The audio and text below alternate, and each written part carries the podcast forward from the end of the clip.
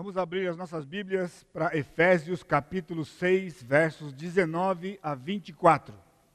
Efésios capítulo 6, 19 a 24. E também por mim, para que me seja dada no abrir da minha boca a palavra para com intrepidez fazer conhecido o mistério do evangelho, pelo qual sou embaixador em cadeias, para que em Cristo eu seja ousado para falar como me cumpre fazê-lo, e para que saibais também a meu respeito e o que faço, de tudo vos informará Tíquico, o irmão amado e fiel ministro no Senhor. Foi para isso que eu vou enviei, para que saibais a nosso respeito e ele console o vosso coração. Paz seja com os irmãos e amor com fé da parte de Deus, Pai e do Senhor Jesus Cristo. A graça seja com todos os que amam sinceramente a nosso Senhor Jesus Cristo. Amém. Esse texto dos seis versos encerra a carta aos Efésios, que nós temos estudado desde janeiro, inici é, iniciando o ano de 2017. O assunto desta passagem é oração. O apóstolo Paulo já escreveu duas vezes sobre esse assunto na sua carta, nós já passamos por lá, e essas duas vezes o assunto de oração veio como modelo de orações intercessórias. Nos surpreendeu grandemente. O verso 19, que começamos hoje à noite, ele está ligado ao trecho anterior que nós vimos na semana passada, versos de 10 a 18. Mas, de certa forma, pelo conteúdo, dá para notar que é uma outra unidade expositiva a partir do verso 19. Ou seja, mesmo que o, te, o versículo 19 esteja ligado ao versículo 18, numa porção que começa no versículo 10, quando nós lemos então a partir do 19, a gente nota que o apóstolo Paulo está usando a, a, a dica do Espírito, vamos dizer assim, no versículo 18, encerrando a armadura, para entrar no versículo 19, nessa porção final, onde ele vai fazer uma aplicação da, da armadura na sua própria vida. Então, a oração do versículo 18 era uma parte da armadura de Deus a ser usada na batalha espiritual contra o diabo e suas hostes. Nós vimos então domingo passado que a oração, esta parte da armadura, descreve o contato do soldado com o comandante. Podemos estar todos equipados, mas se não estivermos em contato com o comandante, não prevaleceremos. Essa é a ideia. Nós temos no episódio da transfiguração, e eu peço para você rapidamente ir comigo lá, Mateus capítulo 17, deixa sua mão marcada aí em Efésios, que a gente volta já já. Eu vou ler para vocês aqui. Nos versos 15 a 18 de Mateus 17, logo depois da, da transfiguração, quando Jesus transfigurou-se diante dos seus discípulos, de três de seus discípulos, eles viram antecipadamente o Senhor Jesus Cristo glorificado, o que aconteceria efetivamente depois da sua ressurreição. E ao descerem do monte, eles fizeram uma pergunta para o Senhor a respeito da profecia que havia no Velho Testamento, que há lá no livro de Malaquias, com respeito à vinda de Elias, por época da vinda do Messias. Mas o surpreendente da passagem é que enquanto acontecia a transfiguração lá no monte, apenas três discípulos estavam lá, algo acontecia no vilarejo, no pé do monte. E nós temos aqui versículos, uh, versículo 14, diz assim: E quando chegaram para junto da multidão, ou seja, desceram do monte, chegaram no vilarejo junto com a multidão, Aproximou-se dele um homem que se ajoelhou e disse: Senhor, compadece do meu filho, porque é lunático e sofre muito, pois muitas vezes cai no fogo, outras muitas na água. Apresentei-o a teus discípulos, mas eles não puderam curá-lo. Jesus exclamou: Ó geração incrédula e perversa, até quando estarei convosco? Até quando vos sofrerei? Trazei-me aqui o menino. Jesus repreendeu o demônio e este saiu do menino, e desde aquela hora ficou o menino curado. Então os discípulos, aproximando-se de Jesus, perguntaram em particular: por que motivo não pudemos nós expulsá-lo? E ele lhes respondeu: por causa da pequenez da vossa fé. Pois em verdade vos digo que se tiverdes fé como um grão de mostarda, direis a este monte: passa daqui para colar, e ele passará. Nada vos será impossível, mas esta casta não se expele, senão por meio de oração e jejum. A razão de irmos para essa passagem é a oração, porque Jesus termina aquele episódio desafiando e confrontando seus discípulos de que sem oração não tem vitória. E quando ele diz sem oração e sem jejum, nós não vamos fazer um tratado aqui hoje à noite, sem dúvida, sobre esse assunto, mas só para você entrar, para você se lembrar, quem já está aqui há mais tempo, você está chegando aqui, saber, né, de que o jejum bíblico, o jejum que Cristo está falando para os seus discípulos, não é simplesmente ficar sem comer. É gastar o tempo que você gastaria comendo, orando. Então você pega o que ele disse: oração e jejum. A oração e jejum significa que é uma oração intensificada em termos de tempo. Você vai orar, vai orar, vai orar, vai dar hora de comer, você não vai parar para comer e vai continuar orando até você ter a vitória. Isso que eles não fizeram, provavelmente porque eles ficaram bastante tempo lá no monte, então a coisa se estendeu, a luta com o inimigo se estendeu, deu hora de comer, pararam para comer, pararam para poder fazer uma refeição e a coisa ficou para trás. Então Jesus estava dizendo para eles de que sem oração e sem jejum não se espelhe aquela casta de demônios. Então vamos voltar para o nosso texto de Efésios. Se você quiser, nós temos material já lá na internet, ou mesmo gravado aí sobre esse assunto mais a fundo, com respeito à, à oração. Paulo então diz no versículo 18: com toda a oração, nota outra ênfase aqui, né? Toda a oração. Significa que a oração tem níveis diferentes, significa que a oração tem ângulos diferentes. Há mais de uma nesse aspecto. Então, com toda, agora não de todas, porque não são orações diferentes, toda a oração. A oração é a nossa comunicação com o comandante e ela tem aspectos diferentes, necessidades diferentes, momentos diferentes. Então ele diz: toda oração acrescenta e súplica. E acrescenta, orando em todo tempo. E acrescenta, no espírito. E para isto, vigiando com toda perseverança, súplica por todos os santos. Isso foi da semana passada. Então, Paulo continua e ele diz: e também por mim. Ou seja, tudo que está no versículo 18, que é para a vida cristã, que nós vimos na semana passada, e também uns pelos outros, todos os santos, ele acrescenta agora no versículo 19: e também por mim. Ou seja, somos uma companhia e não ilhas em forma de pessoas. Agora, esse é o valor do grupo pequeno. Valor do pequeno grupo. Porque no pequeno grupo nós gastamos tempo em oração, gastamos tempo em comunhão, em dividir as nossas dificuldades, os nossos dissabores, assim bem como as nossas alegrias. Portanto, todo crente necessita de suporte em oração, prestação de contas e a bênção do Senhor na batalha espiritual em que ele se reveste da armadura de Deus. Guardou? Não. Com certeza não. Então, todo crente necessita de três coisas. Todo crente necessita de suporte em oração, prestação de contas e a bênção do Senhor nesta batalha, na batalha espiritual, em que ele, o crente, se reveste da armadura de Deus.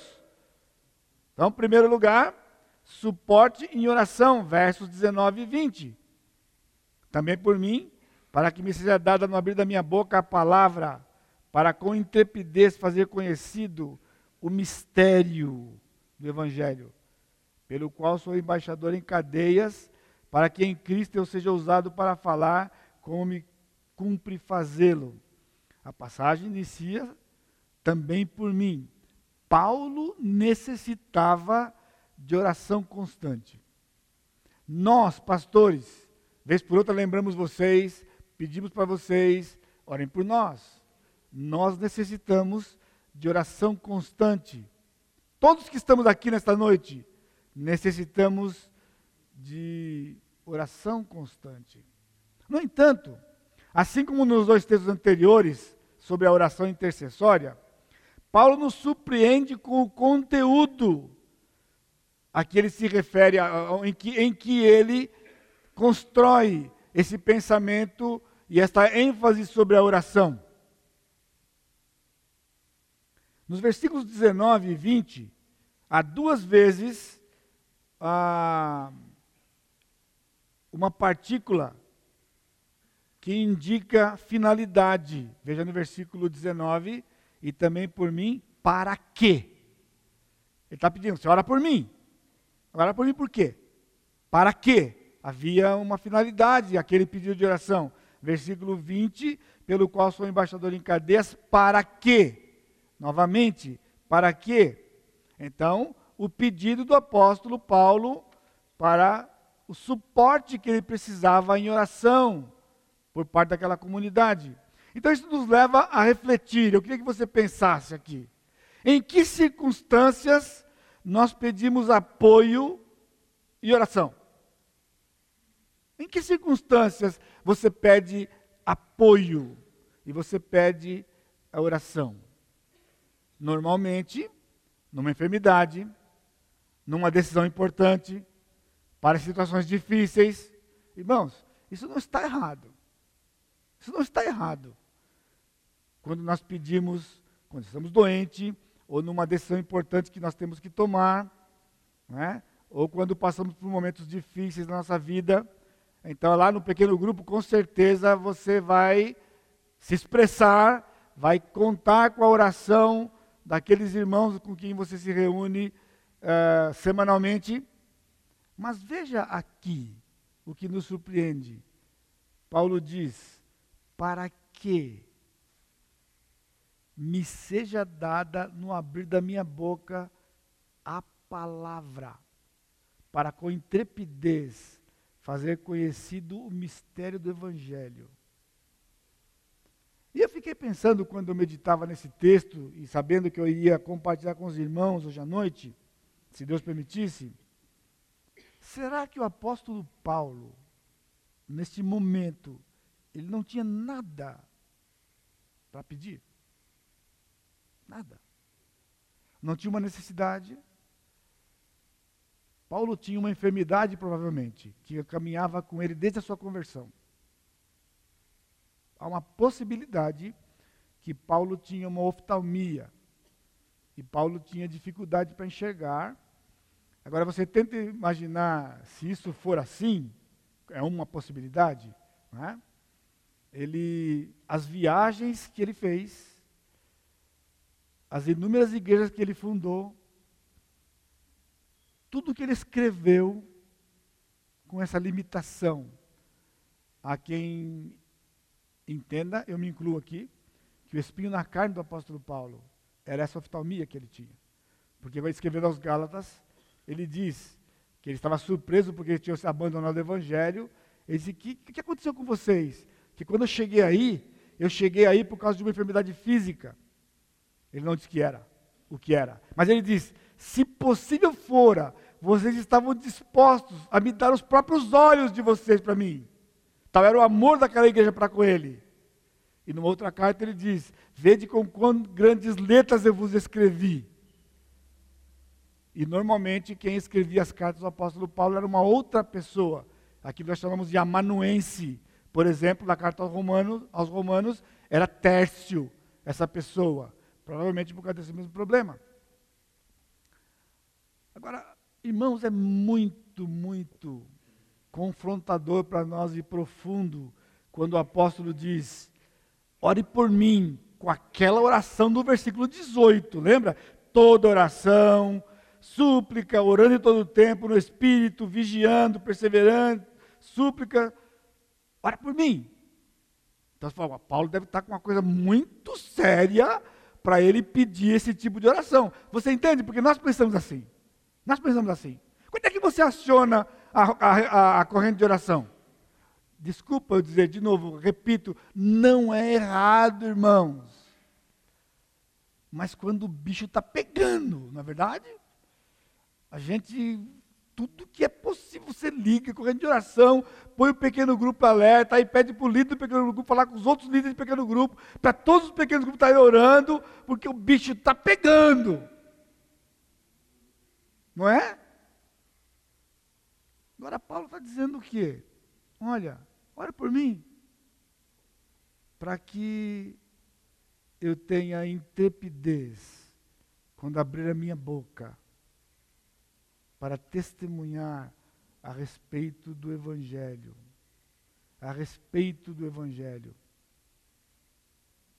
Fazer conhecido o Evangelho.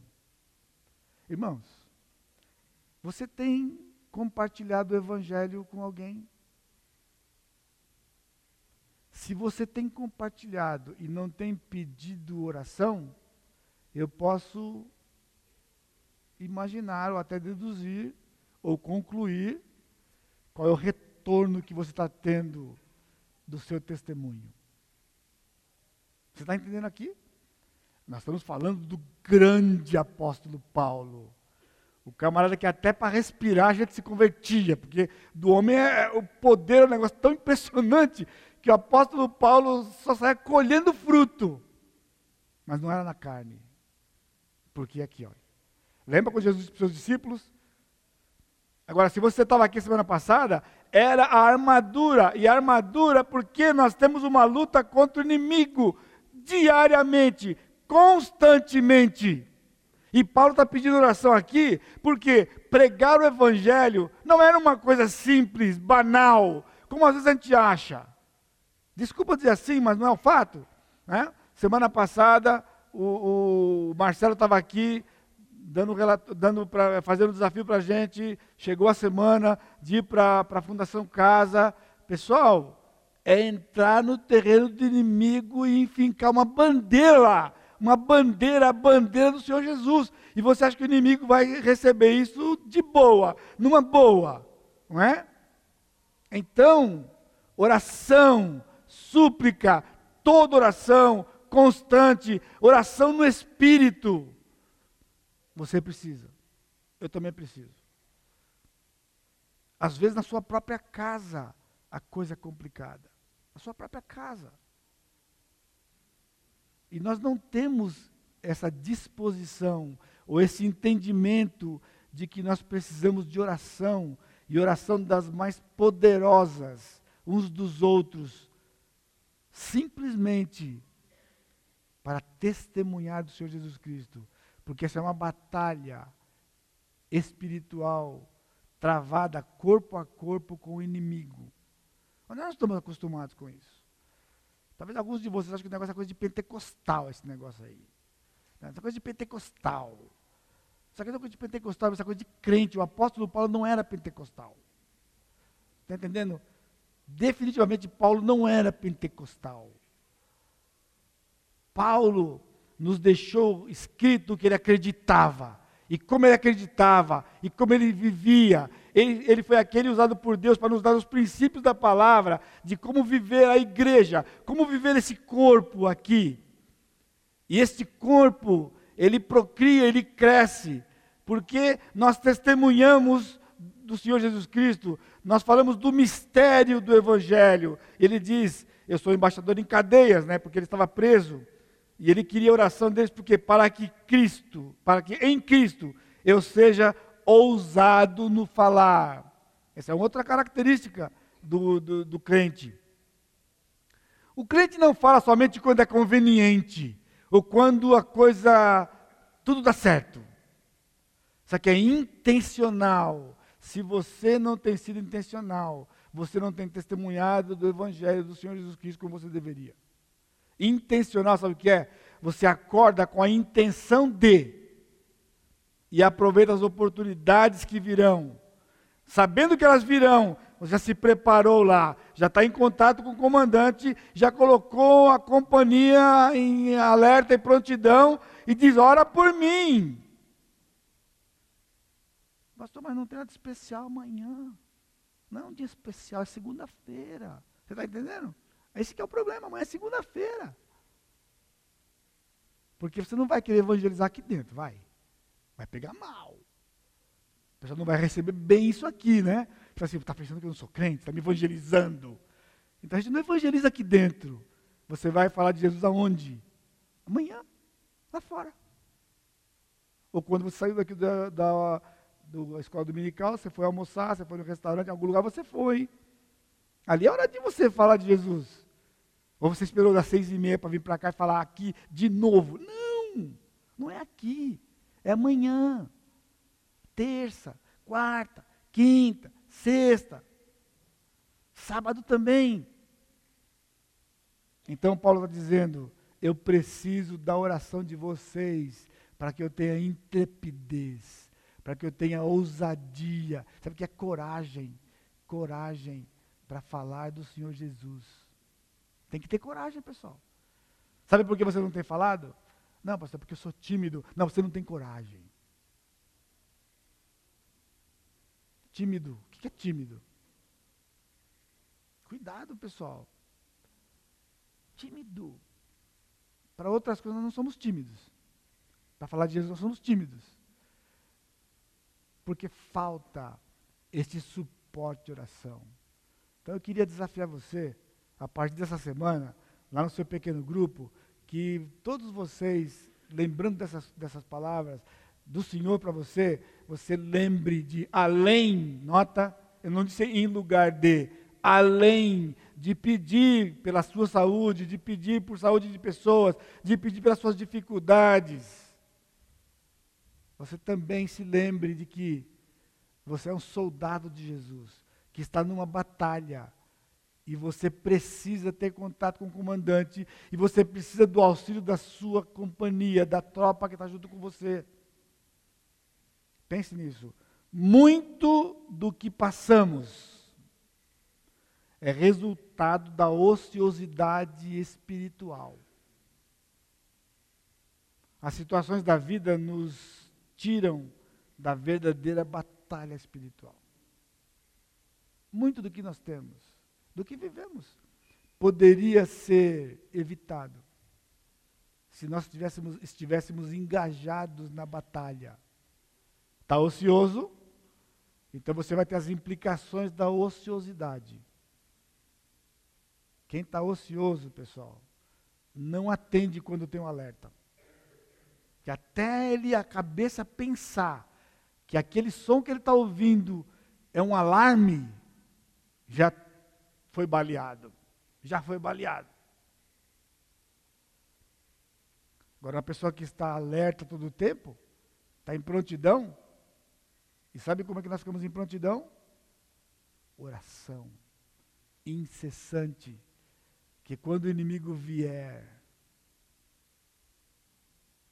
ele não vai conseguir resistir. Alguém disse que o diabo treme quando a igreja do Senhor ora. Ouça isso. O diabo treme quando a igreja ora. Agora, nós somos o tipo de igreja que temos feito o diabo tremer? Ou será que ele fala, não, aquele pessoalzinho ali, eu nem me preocupo com eles, porque eles fazem um monte de coisa lá, estão para lá e para cá toda hora, é uma atividade impressionante. Olha, o relacionamento entre eles é um negócio assim fantástico mas não me fazem nenhum mal. Agora, quando nós estivermos imbuídos na oração, aí vai incomodá-lo. Porque sabe o que é a oração? Estamos falando com o Senhor Jesus. o Rei do universo, o maior de todos. Por isso que o diabo treme, porque são réis mortais em comunhão e contato com o soberano de todo o universo. Acesso livre, clamando e buscando o poder dele, não para nós. Entendeu? É muito bom pedir o poder dele para fazer coisas para nós mesmos. O apóstolo Paulo estava pedindo o poder do Senhor para fazer algo para o Senhor, para o reino dele. Porque aquilo que ele precisava, ele tinha no Senhor. O Senhor é o meu pastor. Nada eu vou ter falta. Eu não vou ter falta de nada. Não vou ter falta de nada. Então vamos orar para que Ele nos dê poder. Né? Quando Jesus prometeu para os seus discípulos que daria poder para eles, né? que ele disse, já, já estudamos isso aqui lá no livro de Atos, mas recebereis poder ao descer sobre vós o Espírito, para quê? Ser-me-eis testemunha. Em Jerusalém, toda a Judéia e Samaria, e até os confins da terra. Então, todo o poder do Espírito Santo dado a nós é para que nós sejamos testemunhas do Senhor. Isso que Paulo está dizendo aqui para que eu seja uma testemunha efetiva, que eu não fale só quando for conveniente, mas que eu fale em todo o tempo, que eu seja intrépido para falar, que eu seja corajoso, que eu não tenha medo do inimigo. Irmãos, já está feito. É só ir colher. Agora, se você for colher de qualquer jeito, não vai colher. Não vai colher. Nós que lidamos com aconselhamento, nós necessitamos desta mesma intrepidez e ousadia, mesmo que não traga popularidade. Paulo diz, mas cumpre fazê-lo. Por quê? Porque Deus usa a sua palavra para poder, para, para trazer solução para a vida dos crentes. Porque o inimigo gosta quando está tudo bagunçado. Então, quando vai consertar, ele está incomodado. Então nós precisamos de quê? Oração. Oração incessante. Oração que leva tempo. Até que o inimigo seja derrotado. Isso os discípulos aprenderam. Na luta você não para. Você não para. Que você para, o inimigo avança. Por isso o jejum. Fica sem comer. Eu, eu sustento você. Você não precisa de comida. Você precisa de poder. Você precisa de poder. Sem contar que a gente emagrece também. Fica mais esperto. Né? Porque, olha, pessoal, tem pessoas aqui que demora comendo, pessoal, porque para comer aquela pratada lá, o pessoal pensa que não é só fé que remove montanha, pessoal. Garfo também remove montanha de muita gente aqui.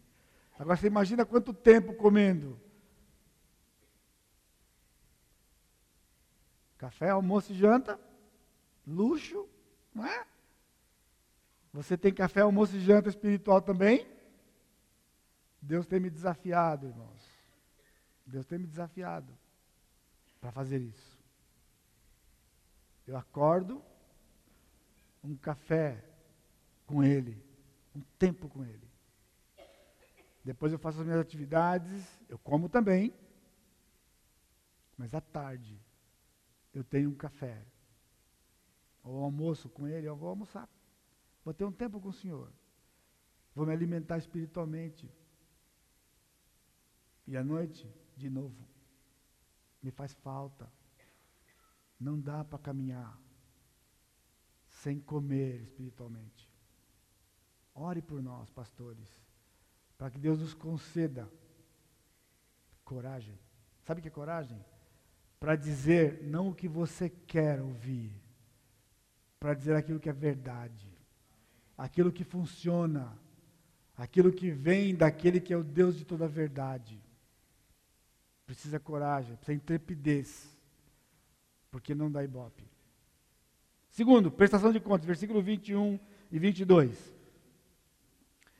E para que saibais também a meu respeito e o que faço, tudo vos informará Tíquico, irmão amado e fiel ministro do Senhor. Então Paulo está dizendo que ore por mim, para que eu seja intrépido, para que eu seja ousado no falar. Agora, se vocês querem saber alguma coisa a respeito da minha vida, você viu, ele não pediu oração. Ele disse, Tíquico vai chegar aí e vai informar vocês.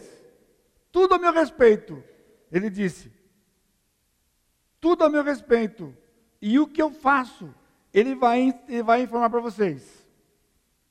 Irmão amado e fiel ministro do Senhor. O substantivo aqui, ministro, é a tradução em português da palavra diácono. Então ele era um diácono, um servo, um diácono. Tíquico aparece também na narrativa de Atos 20, nós não, nós não vamos lá. Ele foi o portador das cartas de prisão e também a carta de 2 Timóteo. Era companheiro de Paulo por alguns anos eles passaram juntos momentos difíceis e há uma grande possibilidade que ele tenha sido um grande alento para Paulo. Era amigo de Paulo, então Paulo diz: Tíquico, vai lá, fala para eles como eu estou, fala para eles o que nós estamos fazendo aqui. Sabe o que significa isso? Prestação de contas. Nós, pastores, prestamos contas para vocês. A gente vive e fala, Senhor, ora por nós, vamos fazer tal coisa, vamos, vamos fazer uma conferência, nós vamos em tal lugar. Né? A gente está sempre dando, dizendo para vocês o que estamos fazendo, onde nós estamos, sem contar que entre nós, pastores, nós sabemos uns dos outros. Vivemos numa época de solidão para os pastores, pela perda de visão da pluralidade. Atos diz, Atos 14 diz, que em cada igreja que Paulo, cada lugar que Paulo ia, ele fundava uma igreja, ele deixava lá pastores, no plural, pastores. Passados quase dois mil anos, a igreja perdeu quase que por completo a visão. A, maior, a grande maioria das igrejas, em todo esse mundo, inclusive nos Estados Unidos, tem um pastor só. Um pastor só. E eles vivem vidas de solidão. Problemas, problemas, problemas e problemas. Olha que palavra bonita. Coach. Está na moda. Essa é a crista da onda nos Estados Unidos e em alguns lugares do mundo. Coach. É a palavra para treinador. É o treinador pastor de pastor. É o que a gente escuta agora em todo lugar. Pastor de pastor. Porque diante da necessidade dos pastores, porque vivem sozinhos, então tem agora homens de Deus que têm deixado o ministério pastoral da igreja para se tornar pastor de pastor. Reúne uma turma de pastores de uma certa região e é pastor deles. Eu não estou aqui para julgar esses irmãos, eu estou aqui para pregar a palavra. E eu tento encaixar aqui, eu não sei, não estou conseguindo. Pastor cuida de ovelha. Pastor cuida de ovelha. O que Deus criou, irmãos, é perfeito. Porque no lugar onde há mais de um, eles se pastoreiam uns aos outros. Submissão, interação, Não precisa de você criar um modelo, porque isto é cópia do que acontece no mundo. Sabe como é que é o futebol? Se você pensar na seleção brasileira, por que está indo bem? Porque tem o Tite lá. O meu time emprestou o Tite para a seleção. Ele foi de uma seleção para outra. Temporariamente. Ok, pessoal, você não precisa rir, pode, pode chorar também. Agora veja, Ali nós temos uma reunião de estrelas, mas se colocar essas estrelas juntas, pessoal, não vai dar certo. Então precisa de um coach, precisa de um treinador que vai ajudá-los a usar o melhor do seu potencial. Tornar aquilo, então, um grupo. Um grupo, um time. Para alcançar o objetivo que é a vitória. Agora, Deus fez a mesma coisa. Deus fez a mesma coisa. Ele ensinou o apóstolo Paulo, os outros apóstolos, que em cada lugar que ele chegasse, ele tinha que deixar um time ali. E esse time, ele é dirigido por um deles dentro do próprio corpo. Não precisa ver alguém de fora para fazer isso. Dentro do próprio corpo, um deles vai fazer esse papel, que nós chamamos de pastor mestre. Isso já existe desde que a igreja existe. Agora você entende? Porque a igreja perdeu a visão, cada igreja só tem um, ele é sozinho, então agora ele está precisando de um outro de que junta um monte de pastores sozinhos para poder treinar essas pessoas. Não é? Mas será que Deus não tinha pensado nisso lá atrás, de que isso seria importante? Não. Você já pensou uma coisa que não precisaria disso.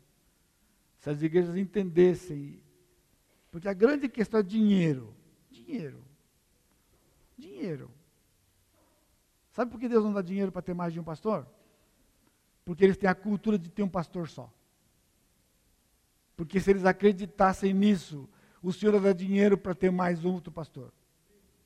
E se eles acreditassem nisso, ia dar dinheiro para ter outro pastor. Aqui nós nunca deixamos de ter pastor por causa de dinheiro. Somos uma igreja pequena e éramos uma igreja menor ainda. Desde que eu cheguei aqui, desde o segundo ano do meu ministério, eu nunca fui sozinho. Por isso, irmãos, eu louvo a Deus pela vida do pastor Roberto. Eu louvo a Deus pela vida do pastor João Pedro. E nesses últimos tempos, pela vida do pastor Sacha, pela vida do pastor Fábio.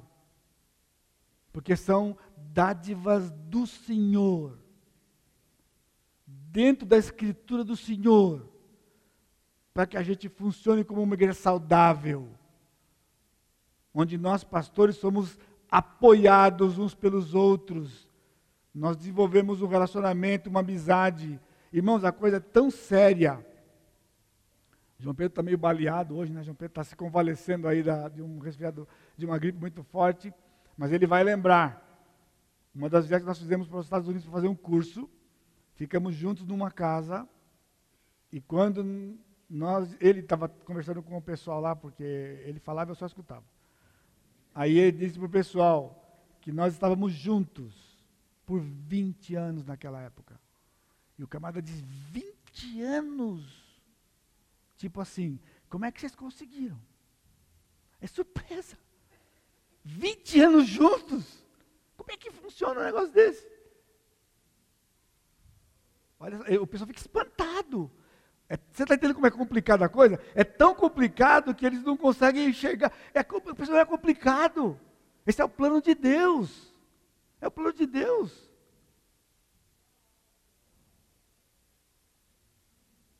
Os irmãos estão chegando. Estamos juntos. O pastor Roberto trabalhou 16 anos aqui. Junto comigo. 16 anos. Outros irmãos passaram por aqui. Porque o pastor não pode ficar só. Deus não planejou um pastor só. Então Paulo tinha os seus colegas, onde Paulo, Paulo nunca andava sozinho. Paulo tinha os discípulos e tinha os seus cooperadores que andavam com ele. Então, quando o aluno vai para o seminário, ele já vai para o seminário e fica condicionado de que ele vai sair vai para uma igreja. E lá ele vai sofrer, porque tem que sofrer por Jesus. Não tem que sofrer por Jesus. Sofre por Jesus porque está fora da palavra de Jesus. Porque sofrer, agora não estou dizendo que nós não sofremos. Estou dizendo sofrer como o pessoal diz que sofre, né? Solidão, e é difícil ficar sozinho lá, porque. Pessoal não tem que ficar sozinho, não. Prestar contas. Ele disse: informará de tudo para consolo e vossa oração. Havia uma preocupação das ovelhas. O pastor é alguém estimado pelo trabalho que ele executa. A congregação acompanhava. Nós ouvimos o testemunho do pastor hoje de manhã, do pastor Eliezer, lá na Venezuela, né?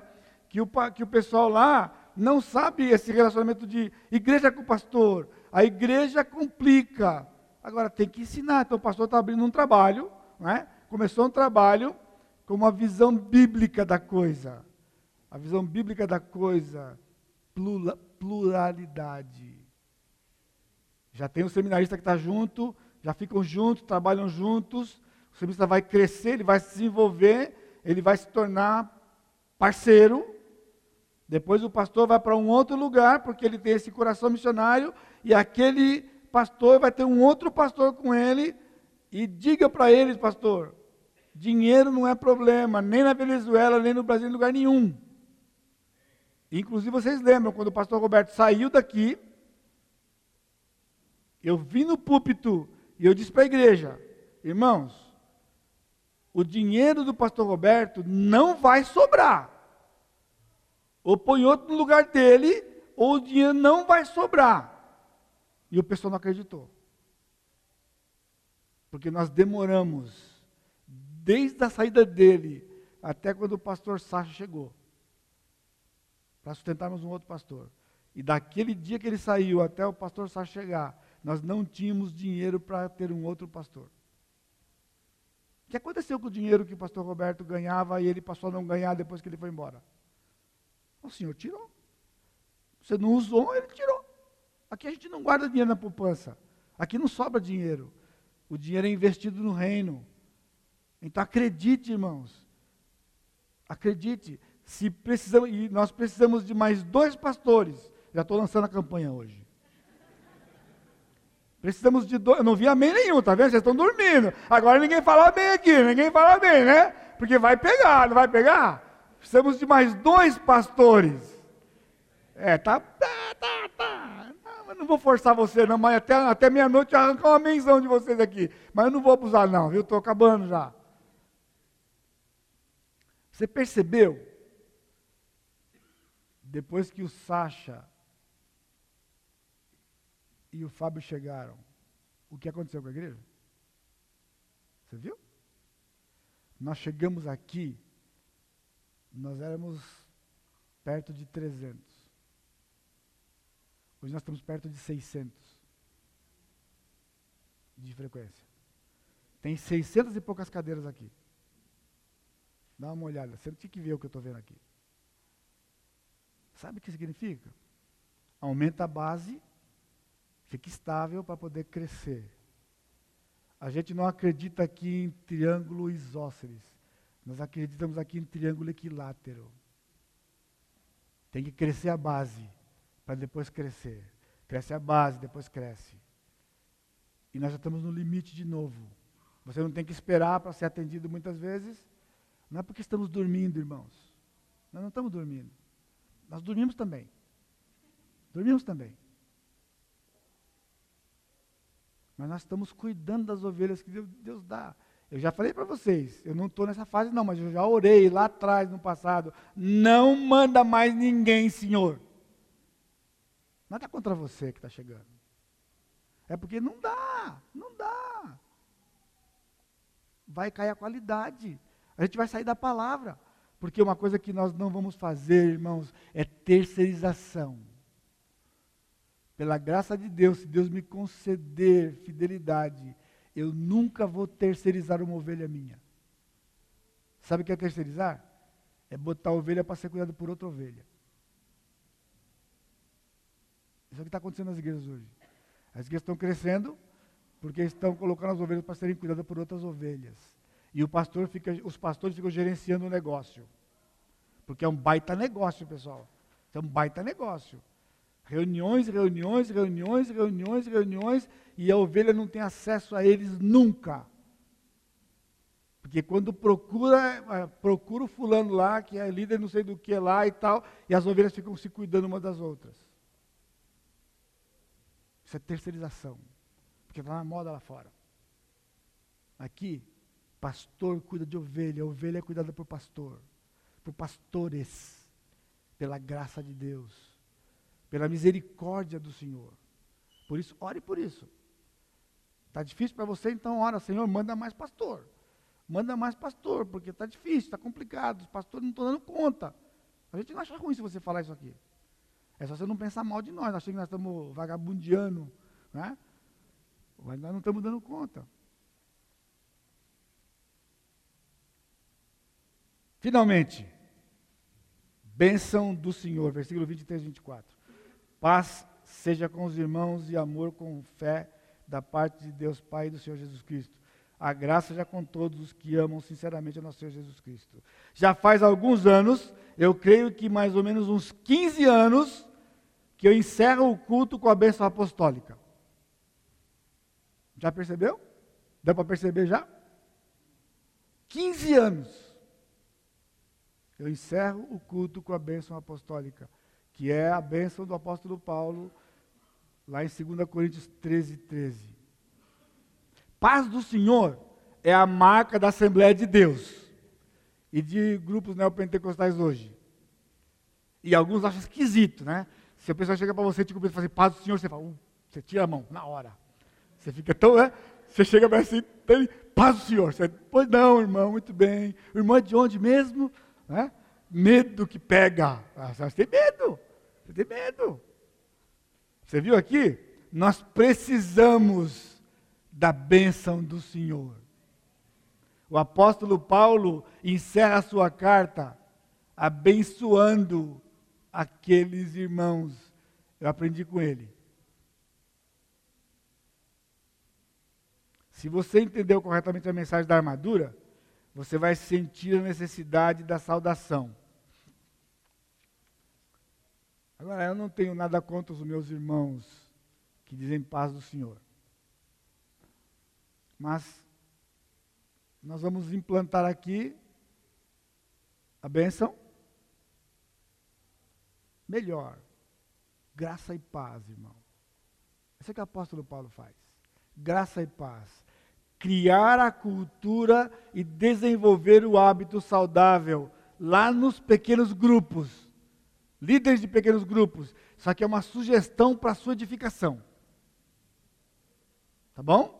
É uma sugestão para a sua edificação. Se você é novo e não sabe o que significa, pergunta para o mais velho. De você introduzir no grupo e nós vamos aqui na igreja, quando você encontrar com alguém daqui, você chega e fala assim, graça e paz, irmão. Você precisa disso. Olha só, graça e paz. Mais do que isso, graça e paz. O povo de Israel se cumprimentava com shalom, paz. Marca registrada das cartas do apóstolo Paulo. Você quer ver? Segunda Tessalonicenses, eu só vou ler essa passagem aqui, nós estamos terminando. 2 Tessalonicenses capítulo 3, versos 17 e 18. Ele diz: A saudação é de próprio punho. Paulo. Este é o sinal em cada epístola. É assim que eu assino. Como é que ele assina? Graça de nosso Senhor Jesus Cristo seja com todos vós. A graça de nosso Senhor Jesus Cristo seja com todos vós. Quando ele abre a carta, ele fala graça paz e misericórdia. E quando ele encerrava a carta, ele dizia a graça do Senhor Jesus Cristo.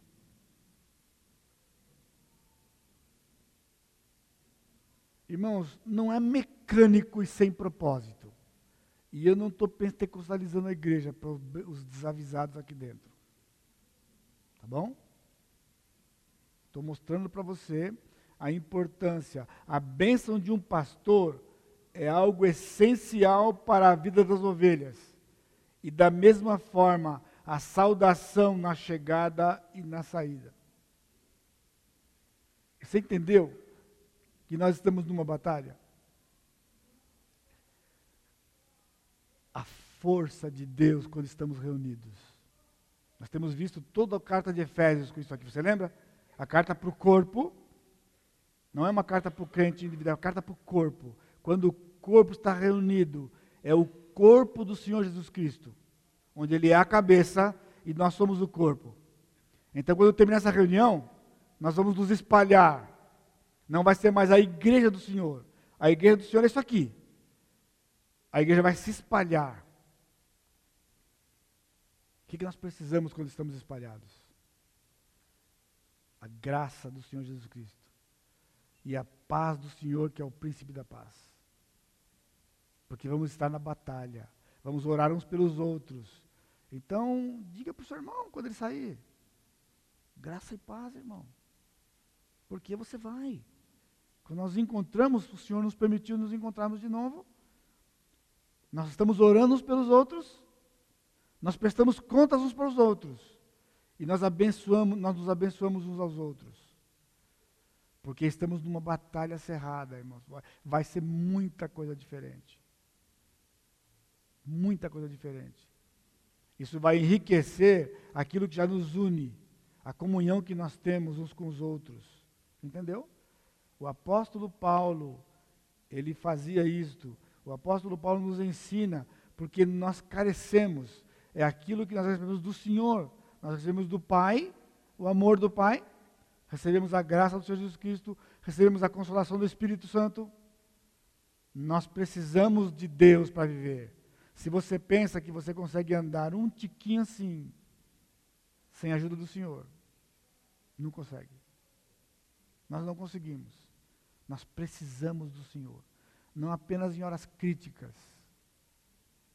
Na batalha, sempre é hora crítica. Por isso que, vez por outra, um soldado fica baleado e fica fora do combate. Está entendendo? Estamos perdendo soldados, estão ficando fora do combate. Porque a gente não está entendendo que a guerra é constante. Nós não estamos no piquenique, não, irmão. Não é piquenique, não é para praia, não. É batalha. Tira o capacete e vai tomar um tiro na cabeça. Não pode. Nós temos que estar equipados uns com os outros, uns ajudando os outros. Vamos nos ajudar uns aos outros. Compartilha, então, as suas dificuldades quando você está vivendo o Evangelho. Isso falta entre nós. Nós compartilhamos outras necessidades, mas porque estamos sofrendo por causa do Evangelho, só se sofremos por causa do Evangelho. Agora, irmãos, a perseguição vai vir. Eu estou avisando você. Esse é o seu medo, talvez. Porque a perseguição vai, a perseguição vai vir. Perseguição num país não é resultado de algo político. Eu me lembro quando o pessoal tinha medo quando o PT entrasse lá na década de 70, 60, 70, 80, né? Entre os crentes, se você sabia, se você não sabia, um evangélico nunca votava no PT no passado. Sabia? Por quê? Porque eles tinham medo que se o PT entrasse, ia acabar com a liberdade de culto. Eu fui no púlpito aqui em São José já, e disse para os irmãos naquela época, irmãos, pode votar com a sua consciência. Não é o PT que vai trazer perseguição para o nosso país. E eu disse mais, a perseguição não virá no Brasil. E continuo dizendo para vocês. Sabe por quê? Porque nós não incomodamos ninguém. Por que vai perseguição? Nós não incomodamos ninguém. Não incomodamos ninguém. Nem o diabo, nem ninguém. Agora, se nós incomodarmos, aí você vai ver o que é perseguição. Vai vir órgãos do governo batendo aqui, arrumando confusão, fecha, abre, fecha. Vai ser assim, pessoal. E aí você vai entender, vamos ter que orar mais e cada vez mais, cada vez mais, porque aí a coisa vai esquentar, a coisa vai pegar. Então, sapatinho de fogo não é aqui dentro, não, pessoal. Sapatinho de fogo é lá fora. Quando o governo começar a interferir, por quê? Porque aquele pessoal complica para a gente. O que nós estamos fazendo com essa roubalheira? Nada. Agora, nós fizemos alguma coisa, você não precisa arrumar uma bandeira e ir lá para a rua, não, viu? Começa orando para o Senhor. Senhor, acaba com essa roubalheira aqui no nosso país. Interfere, Deus, interfere. Ora. Ora. Aí o que você faz? Você conta para os outros. Olha, eu estou orando, desde quando o pastor falou lá, eu estou orando para Deus interferir aqui no país e acabar com a roubalheira. Eu estou falando para você porque o dia que Deus interferir, eles vão saber que fomos nós que pedimos. Não fazer escondido não, pessoal. Não faz escondido não. Você ora e diga para todo mundo que você está orando. Que você está orando. Porque quando acontecer, vai saber, aquele cara está orando, aquele cara que é culpado, eles são culpados. E aí você vai ver o que vai acontecer. Aí você vai entender porque nós precisamos de graça e paz para ir embora para casa. E graça e paz quando nós nos reunimos. Porque aí a luta vai ser declarada, ela não vai ser velada. Amém? Curva sua cabeça. Pai querido, nos reveste, Pai, do teu poder. O teu poder para testemunharmos do teu nome, como os teus discípulos fizeram no primeiro século.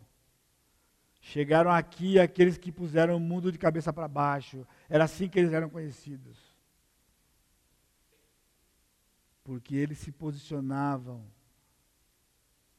diante do Senhor. Aonde eles iam, eles eram luz do mundo e sal da terra. Pai, nos dá ousadia. Que façamos com amor. Nós não precisamos de revolução para fazer isso. Nós precisamos falar contigo. Nós precisamos invocar o teu nome. Pedir a ação do Senhor. E que essa cidade saiba que nós estamos clamando do Senhor uma intervenção aqui neste lugar. Salva pessoas, transforma pessoas e nos livra, Pai, desta corrupção. Nos livra, Pai, para bem do teu evangelho, para a glória e honra do teu nome. E que a graça do Senhor Jesus Cristo, o amor de Deus Pai e a consolação do Espírito Santo seja com todo o teu povo hoje e sempre. Amém, Senhor. Amém. Amém. Deus abençoe, irmãos. Deus abençoe. Obrigado.